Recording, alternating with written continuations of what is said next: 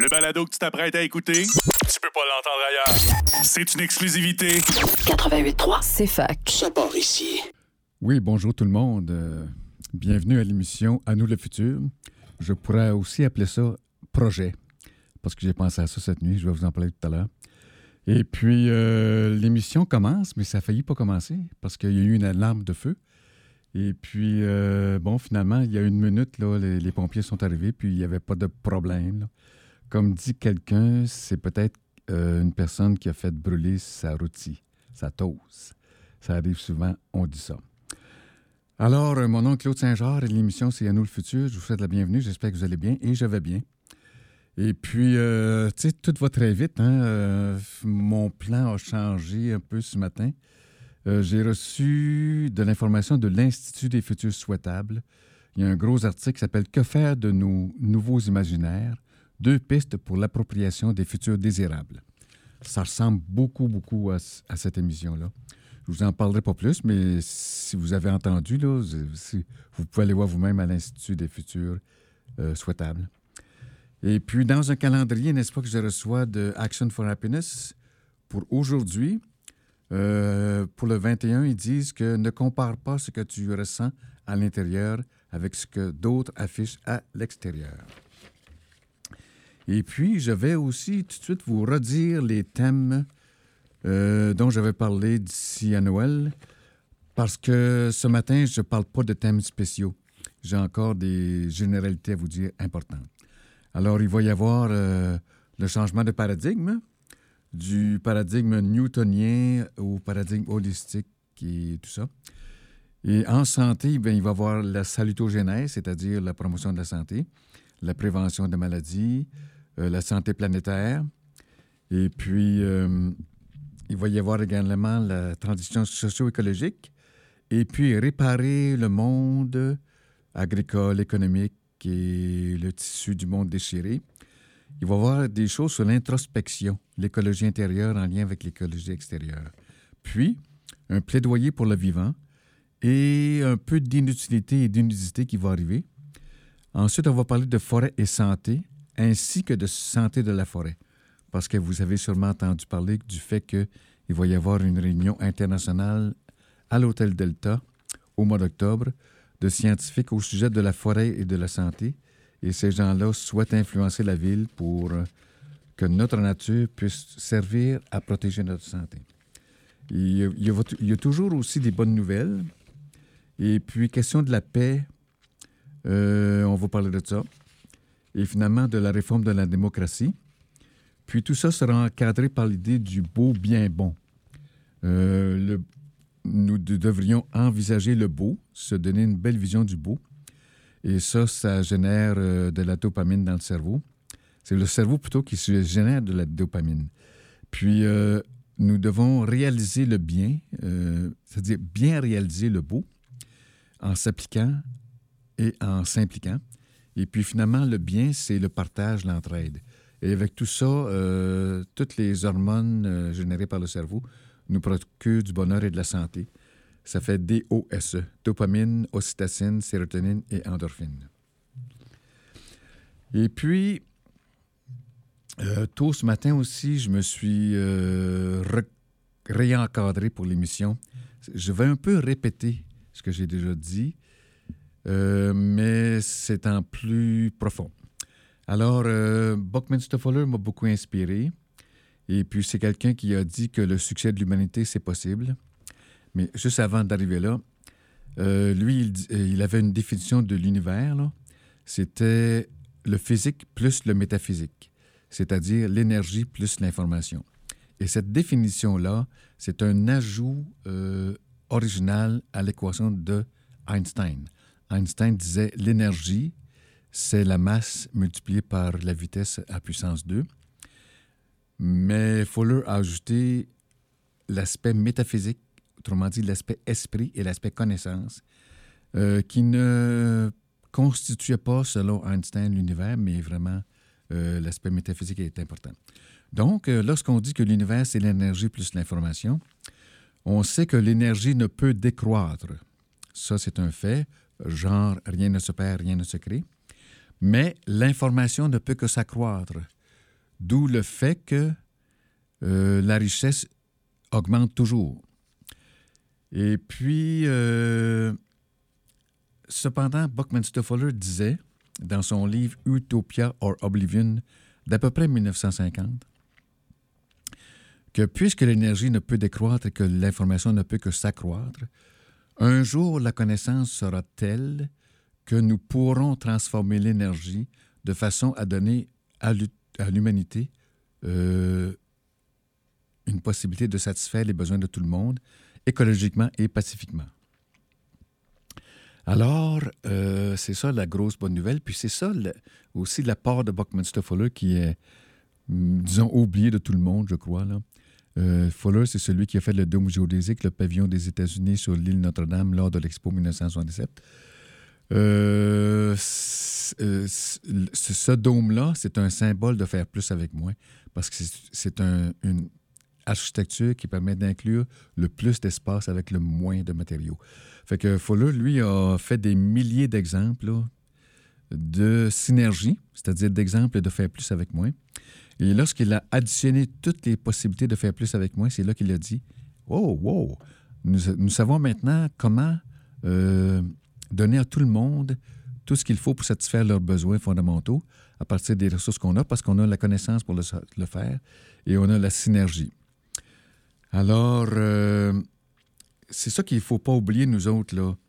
Euh, en 1980, il a écrit un plan pour réaliser la réussite de l'humanité, mais ça n'a pas été exécuté, ce plan-là, malheureusement. Mais on peut toujours se reprendre, euh, de sorte que le monde, il est merveilleux, il est magané, puis il est réparable au 21e siècle. À la condition que nous, on donne une orientation à la connaissance, une intention. Euh, ainsi, je pense que cette émission-là, justement, vise trois projets. Euh, premièrement, pour l'individu, c'est se détendre, euh, se calmer, être dans un état de relaxation euh, constant. Et pour arriver à ça, c'est la respiration et le moment présent. Par exemple, vous pouvez vous dire, j'inspire ici et maintenant et j'expire calme, détente. Donc, si vous faites ça comme cinq minutes par jour ou une deux, minutes à l'heure, vous allez être un individu détendu. Alors, un individu détendu peut penser au deuxième projet, qui est celui, euh, là j'appelle ça une zone sûre et juste pour l'humanité. Tout à l'heure, je vous parlais de Succès de l'humanité de Buckminster Fuller, mais c'est en 1980 que ça a été traduit, que ça a été fait plutôt. Et puis, bien, 40 ans plus tard, euh, on a des mots plus modernes, on appelle ça arriver à une zone juste et sûre pour l'humanité. Ça, c'est le projet euh, La théorie du bang ou la théorie du donut de Mme Raworth. Euh, Mme Raworth dit que pour arriver à une. Disons, le bang, là, euh, prenez un bang et coupez-le horizontalement. La partie du haut, c'est le plafond écologique. La partie du bas, c'est le plancher social.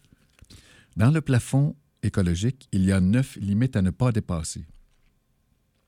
Justement, cette semaine, je recevais malheureusement euh, le fait qu'il y a six limites de dépasser. Pardon. Est-ce qu'on peut revenir? Est-ce qu'on peut reculer? Je ne sais pas. Mais je, vais creuser cet aspect-là euh, au mois de décembre à juin. Je vais trouver euh, neuf professeurs que je vais interviewer. Comment ne pas dépasser les limites qui, sont, qui ne sont pas dépassées? Et est-ce qu'on peut reculer les limites qui sont déjà dépassées? Il y a également le plancher social qui est constitué d'une douzaine de besoins, comme la santé, l'alimentation, la démocratie, la paix, le logement, le transport. Fait que Mme Robert, euh, en tenant compte du plafond écologique et du plancher social, elle cherche à atteindre une zone sûre et juste pour l'humanité. Fait que ça, c'est le deuxième projet. Et puis, le troisième projet, c'est supposons qu'on y arrive à ce. qu'on a du succès pour atteindre la zone juste et sûre pour l'humanité. Le troisième projet, c'est le préserver, euh, l'enrichir, le stabiliser. Alors, c'est ça que je voulais vous dire. Et puis, euh, finalement, j'ai entendu à la télé une entrevue de Pierre Serré, qui a écrit le livre Voyage au bout de la mine, le scandale de la fonderie Horn, que je me suis procuré. Euh, il y a deux points que je me souviens qui m'ont frappé beaucoup. Là. Euh, le propriétaire de la fonderie Horn à Rouen qui pollue tout le monde et puis qui fait des problèmes de santé physique avec l'arsenic. Glencore. Fait Glencore, son chiffre d'affaires, c'est 68 milliards. Sa valeur, c'est 68 milliards de dollars. Et imaginez-vous que M. Legault, qui est encensé à l'ONU, mais, mais, en tout cas, a donné donne des subventions à Glencore, quelqu'un qui a 68, milliards de dollars qui pollue. Pourquoi leur donner une subvention, n'est-ce pas? Et puis, euh, le deuxième point qui m'a frappé, que je connaissais, mais euh, M. Cyril nous l'a rappelé, il y a 83 entreprises au Québec qui ont la, la permission d'aller au-delà des normes de la santé publique pour polluer. Et finalement, euh, si on y réfléchit beaucoup, c'est ce que, aussi ce que j'ai pensé au petit matin, là, en me réveillant, c'est que finalement, c'est qu'on autorise euh, des mortalités. Fait que si on autorise, des mortalités, n'est-ce pas un peu criminel? Je, me suis dit ça. Et le gouvernement n'est-il pas un peu criminel? Euh, je pose la question, là. Je me demande pourquoi ça n'a pas été encore euh, posé plus que, ça dans le journal Le Devoir, par exemple. Et puis, euh, maintenant que je vous ai donné les thèmes dont je vais parler, que je vous ai parlé de la euh, fonderie Horn, je voudrais vous dire un petit mot de Michael Greger. lui, c'est un médecin qui a écrit plusieurs livres, dont, par exemple, Comment ne pas mourir c'est un titre subtil parce qu'en sous-titre, c'est de 15 maladies chroniques. Alors, lui, il croit beaucoup à l'alimentation pour guérir les maladies chroniques. Alors, ça, ça donne qu'il va publier un nouveau livre euh, au mois de décembre.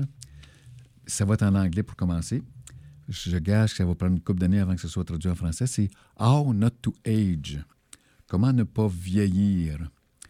Bon, alors, je sais que c'est un relativement jeune médecin, peut-être 45 ans puis qu'il est chauve. Bon, sur le plan de, des cheveux, il a vieilli, mais je pense qu'il va aller au-delà de ça, peut-être le système cardiaque, la pression artérielle, etc.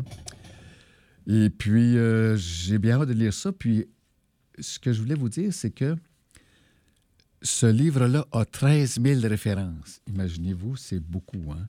Fait que au, euh, Salon des Gémeaux qu'il y a eu cette semaine, là, le, plusieurs personnes qui avaient gagné des Gémeaux disaient ma garde rapprochée.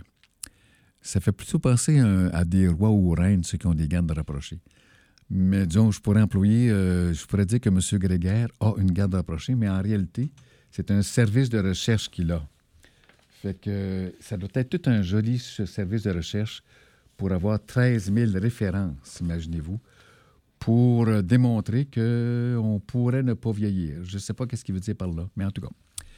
Fait que dans les thèmes, pour passer à un autre sujet, dans les thèmes euh, que je vais creuser d'ici à Noël, il y en a un qui s'appelle euh, Atelier du futur. C'est une traduction de workshop, euh, Future Workshop. Il y a la sociologue Elise Boulding qui a beaucoup travaillé sur ce thème. Mais je recevais un autre bulletin cette semaine de la collectivité Zen de Québec. Ça veut dire zéro émission nette. Alors, ils vont faire des ateliers de vision ils vont se demander à quoi ressemblera Québec en 2050. Quelle vision collective pour le futur? Quels résultats une fois notre transition socio-écologique réussie? Participez à un atelier basé sur une approche prospective pour partager votre vision. Alors ça, je trouve ça tellement une bonne idée. Fait que je vais peut-être faire une entrevue, si possible, avec euh, les gens de Québec à ce propos-là. Alors, je continue. Euh, les limites planétaires, j'en ai parlé. Et puis, euh, j'ai des nouveaux mots. Là. Un nouveau mot que j'ai vu en anglais, c'est insectageddon. Peut-être que vous avez déjà entendu parler de Armageddon. On va dire que c'est l'effondrement de la société. Je rappelle qu'ici, c'est euh, le futur positif qu'on creuse. Là.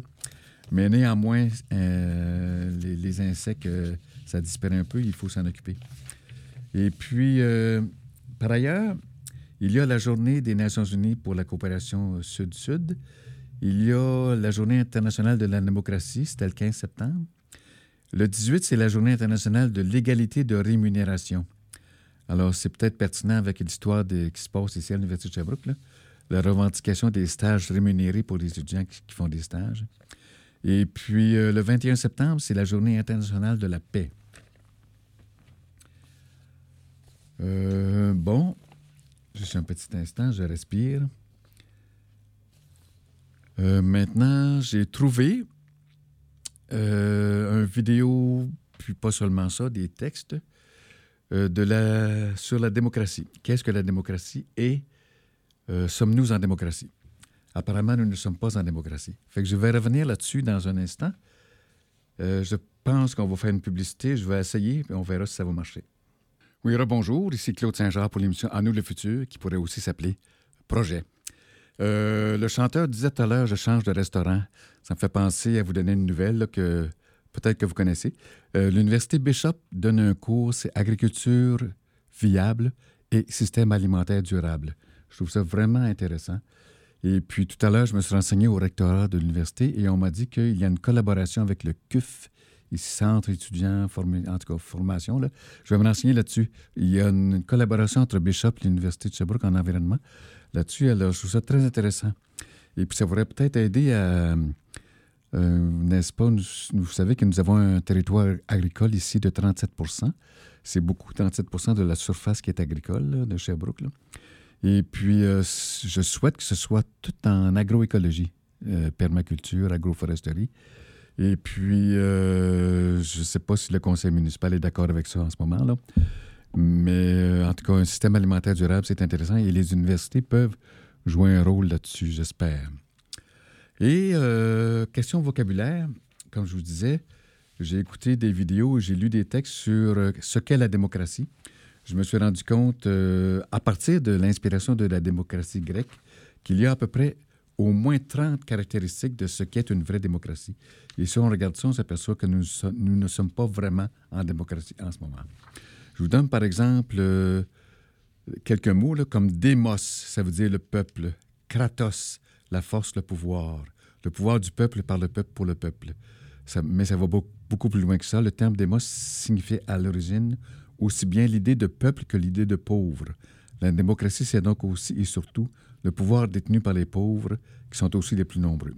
Alors, il y a l'égalité politique, qui s'appelle isonomia, L'existence et la souveraineté de l'Assemblée populaire, c'est ecclesia. Il euh, n'y a pas de représentation politique comme nous ici. Là, On élit des représentants. C'est tout ce qu'on fait. Et puis, euh, un autre exemple, c'est la centralité de l'initiative populaire. Ça, ça veut dire, disons, un nombre X de personnes, disons, ça pourrait être 10% ou 15% des gens qui demandent une nouvelle loi, et le gouvernement est obligé d'écouter dans ce sens-là. Et ça me rappelle un livre d'André Larocque, le Québécois, euh, qui a écrit Le pouvoir aux citoyens. Et puis, euh, vous savez qu'il y a des gens qui demandent euh, zéro pauvreté, que le revenu de base, par exemple. Il y a déjà eu 220 000 personnes qui ont exigé d'éliminer la pauvreté. Eh bien, s'il y avait eu l'initiative populaire, le gouvernement aurait été obligé de donner le revenu de base. Euh, la constitution d'origine citoyenne, ça, c'est un autre point de ce que pourrait être une démocratie. Ça, ça veut dire que euh, dans une assemblée constituante qui serait tirée au sort et qui serait ouverte, les citoyens et les citoyennes pourraient écrire la Constitution, donc se donner une société qu'ils veulent. Parce que la Constitution, c'est la loi des lois. Et puis, euh, pour, les magistrats qui seraient élus, pas élus, mais tirés au sort, euh, ce sont des serviteurs et non des maîtres. Ce sont des mandats impératifs, courts et non renouvelables. Il y a le principe de révocabilité des magistrats. Il y a une procédure de mise en accusation publique. Tout à l'heure, je vous parlais de la fonderie Horn et de 89 autres entreprises qui ont le droit de polluer au-delà des normes de la santé publique, c'est-à-dire de causer volontairement des maladies et probablement des morts. Alors, si nous avions la procédure de mise en, accusation publique, nous pourrions euh, euh, accuser le gouvernement, je crois, qui tolère ça. Non seulement qui le tolère, mais qui est à l'origine de cette décision. Alors, il y a un agora, ça, c'est des lieux institutionnalisés des débats. L'iségoria, ça veut dire droit de parole pour tous à tout moment et à tout propos. La parésia, ça c'est important, c'est le franc-parler, le courage de la vérité et plus encore. Ça me fait penser à l'émission La Grande Librairie euh, que vous pouvez prendre à la télé le dimanche à 10h, qui nous arrive de France à TV5.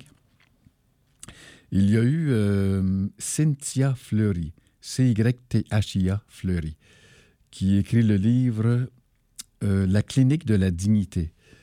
donc là-dedans, elle nous rappelle la dignité de l'individu et la dignité de la société. Il ne faut pas oublier que, nous, avons une grandeur, nous, avons, sommes dignes, nous sommes des merveilles. Et euh, en attendant que son livre sorte, je crois, en, octobre, elle a euh, un livre qui s'appelle La fin du courage. Elle, pense que nous, manquons de courage. Ce livre-là est à la bibliothèque de, la municipalité de Sherbrooke. Attendez un petit peu, c'est moi qui l'ai. Je vous le ramène bientôt. Euh, il y a aussi la PAIDEA comme caractéristique d'une bonne démocratie. Ça veut dire l'éducation en vue des affaires communes. Puis il y a la recherche de la filia, l'amitié au sens large.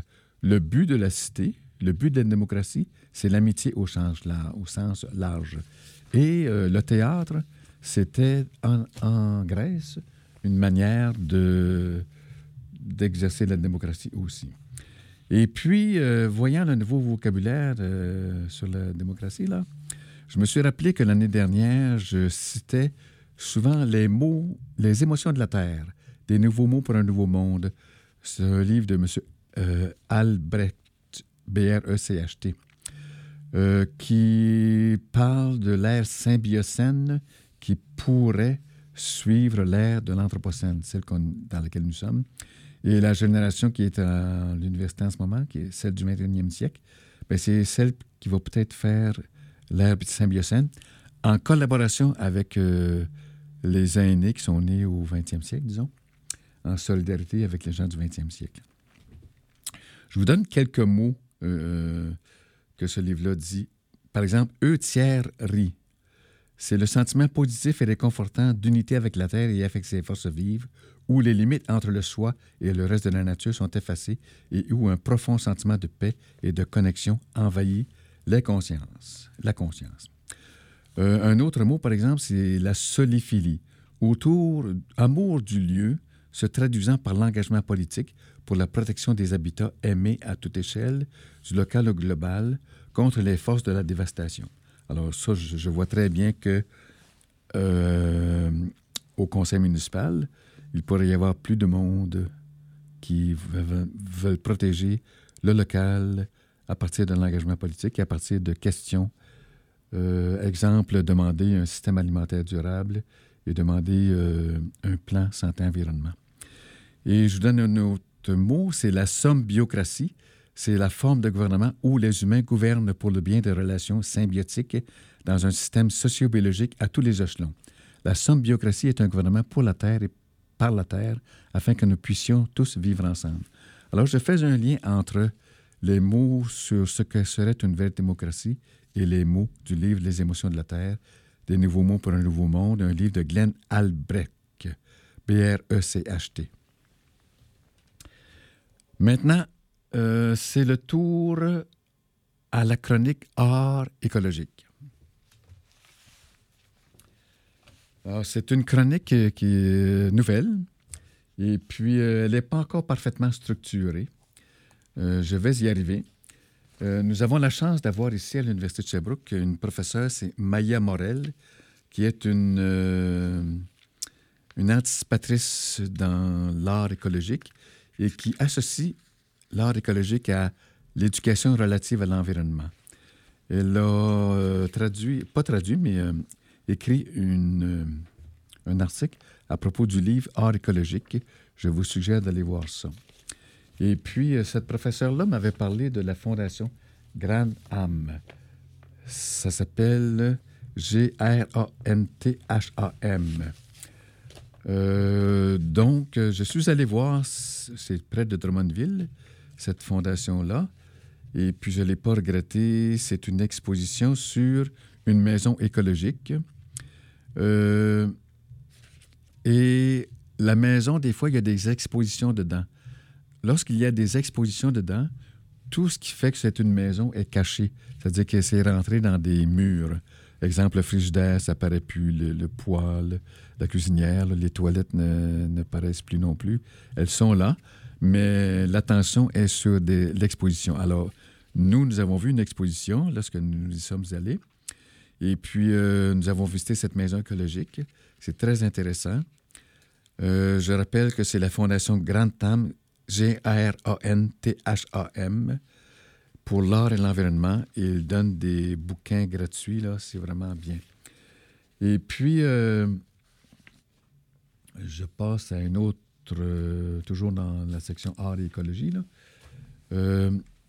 J'ai un livre qui s'appelle De la mondialisation au local, changer d'échelle pour décarboner la planète. Je vais vous, vous dire d'autres vocabulaires tout à l'heure dans la section futurologie. Et dans leur référence, euh, l'auteur, c'est Jacques Laval, parle d'une exposition qui a eu lieu au, euh, Canada déjà. C'était en 2017. Et puis un article qui euh, décrit cette exposition-là, qui fait un peu une critique aussi ça s'appelle Le temps presse, les contre-champs d'une histoire environnementale du Canada. Je vous fais un résumé de l'article. L'exposition Le temps presse, présentée au Centre canadien d'architecture lors du 150e anniversaire du Canada, propose une contre-histoire environnementale du Canada. J'expose ce récit à la façon dont il contribue à une critique nécessaire de la modernité.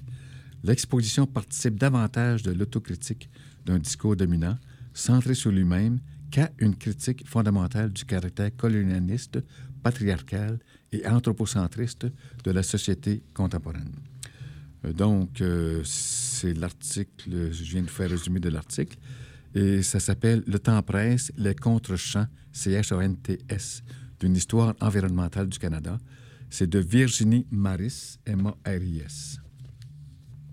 Je voudrais aussi vous parler euh, d'un autre livre dont il a été question euh, à l'émission La Grande Librairie de dimanche dernier, à TV5, à 10 h du matin. Alors, euh, un auteur a été interrogé sur son livre qui s'appelle Veiller sur elle. C'est un roman à propos de quelqu'un qui a sculpté une statue. Et dans le roman, justement, le, Vatican là, interdit de voir cette statue parce qu'elle est tellement sublime, tellement belle, que les gens sont en pamoison, sont en extase devant cette statue. Il y a un mystère, une magie qu'elle opère, et certains même s'évanouissent.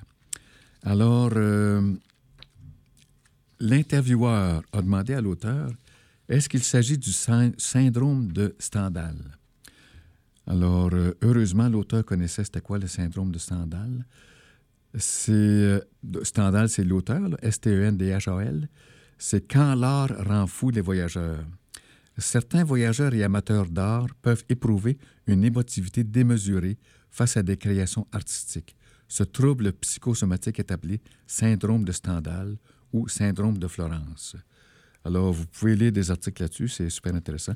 Et le titre du livre qui, lui, je pense qu'il va sortir en octobre prochain, là, euh, ça s'appelle Veiller sur elle.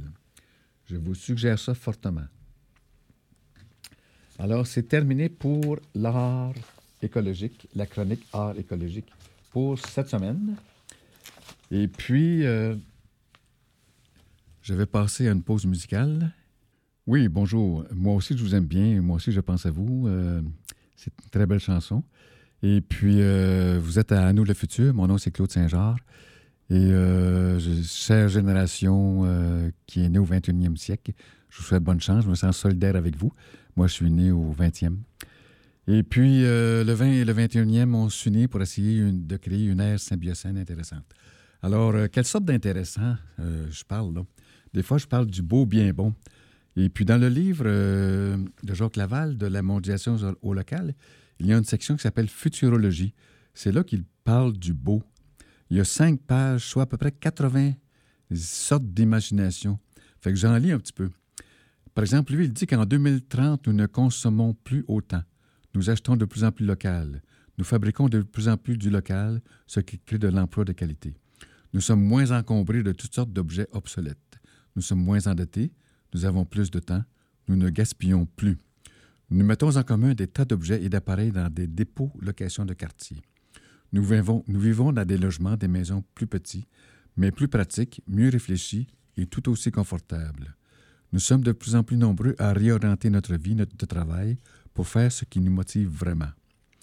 Nous mangerons mieux. Euh, nous avons repris l'habitude de ne rien faire la fin de semaine. Le taux de suicide a plongé. Les porte-containers géants ont été convertis pour moitié en transport de passagers ou en piscine dans les ports. Le niveau de pollution de nos villes est presque nul. Les villes sont beaucoup moins bruyantes. Ça, c'était en 2030. Je vais essayer de vous, dire, vous lire quelques-uns de 2050. Euh, un instant. Oui, j'y étais en 2050, je ne m'en rendais pas compte. Les gouvernements gouvernent tous sur le long terme. Il y a beaucoup moins d'avions, mais plus de bateaux qui fonctionnent. Pour moitié au scolaire et au vent, le tourisme de masse s'est transformé. Il faut planifier plus de temps pour voyager. Fini les vacances d'une semaine en Europe, il faut compter quatre jours pour traverser un bateau, quinze jours à la destination et quatre autres jours pour revenir. Les gens ne reviennent plus de vacances épuisés mentalement. Donc, c'était des exemples de futurologie. Je, sur à peu près 80 exemples, je viens de vous en donner une vingtaine. Euh, à d'autres émissions, je vais en donner d'autres.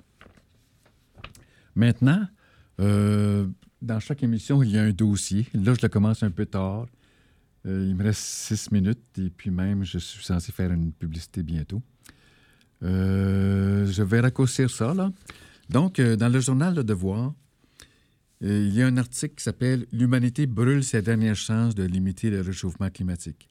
À ça, je dis bouh, bouh. Euh, c'est un article de Alexandre le 20 mars 2023. Et puis, euh, là, j'ai écrit un mot, c'est Total. L'usine Total, l'entreprise Total, elle a donné 2 millions de subventions à l'Université de Sherbrooke. Alors, nous sommes un peu dépendants de Total. Et la feuille, c'était contre ça, mais ça, ça a quand même été fait. Alors, j'aimerais ça, euh, une entrevue à un moment donné avec un étudiant à ce propos-là, total. Et puis un autre article, c'est Le Canada accueillera le Congrès mondial du pétrole. Ça, c'est plate. Euh, fait que, tu sais, le Canada qui accueille, le pétrole, les, les, plus grands pétroliers du monde, autrement dit, ceux qui causent le changement climatique. Euh, c'est ça le titre, le Canada accueillera le Congrès mondial du monde, du pétrole, pardon. Alors, vous pouvez lire ça, c'est le 14 septembre 2023 aussi. Maintenant, c'est, disons, ça, c'était le côté négatif. maintenant, le côté positif, c'est euh, un autre article qui s'appelle Énergie, comment être bien pourvu en carburant et combustible ainsi qu'en nourriture, malgré le changement climatique? Alors, c'est ça, c'était euh, un site Internet euh, que j'ai traduit en français. Et puis, dans ce site-là, il y a une ferme voyons, Dream Farm, donc une ferme de rêve. Alors ça, ça me permet de faire un lien avec le, groupe euh, Rêver le futur en alimentation de Sherbrooke. C'est un groupe qui, qui, vous demande, vous aimeriez mettre les mains à la terre? Nous vous, nous vous invitons à participer au mouvement de l'agriculture urbaine en cette fin d'été et début d'automne.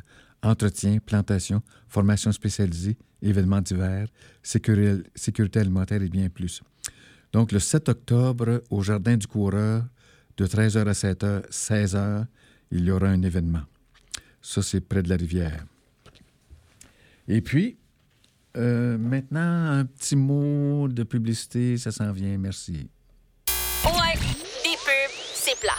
Mais les nôtres sont bonnes et nos commanditaires sont vraiment géniaux. 88.3, c'est fac. Les nouveautés cinématographiques de la semaine sont une présentation de la Maison du cinéma. Pour la fin de semaine du 22 au 24 septembre, deux nouveautés prennent l'affiche. Tout d'abord, la réalisatrice et actrice Monia Chokri nous revient avec son troisième long métrage, Simple comme Sylvain, présenté dans la compétition Un certain regard du plus récent Festival de Cannes.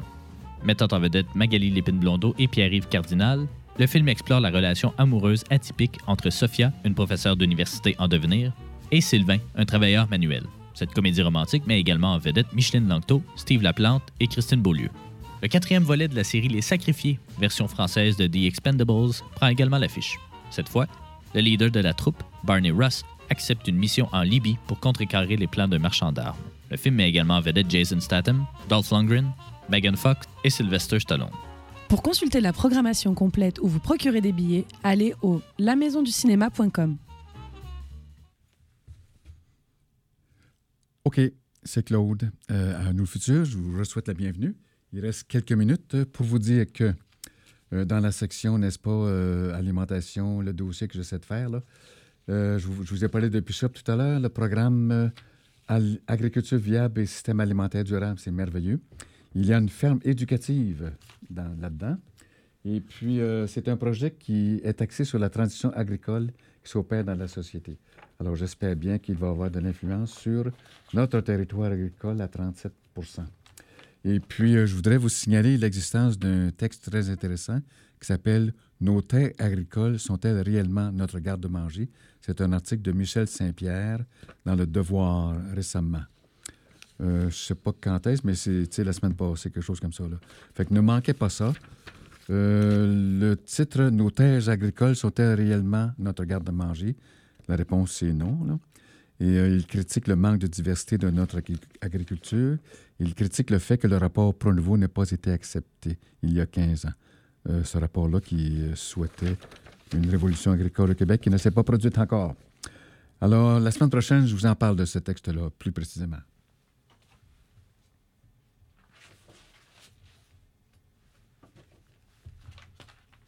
Et puis sur la question de ce dossier-là, que je vais terminer un peu rapidement, j'aimerais signaler euh, de la correspondance que j'ai reçue de Vandana Shiva. J'en ai déjà dit quelques mots de Vandana Shiva. C'est une agricultrice et une physicienne des Indes qui est super intéressante, euh, qui euh, montre à faire de l'agriculture sans pétrole. Et puis là, elle a un nouveau but que j'aimerais partager avec vous c'est elle part une campagne pour une alimentation et une agriculture libérée des poisons. C'est une invitation aux femmes et aux jeunes générations, aux citoyens et aux institutions, aux peuples autochtones du monde entier, aux agriculteurs, aux producteurs et aux consommateurs de nourriture, aux communautés locales nord et sud, du local au mondial, qui se mobilisent déjà pour défendre la terre et les générations futures afin de créer un mouvement unifié.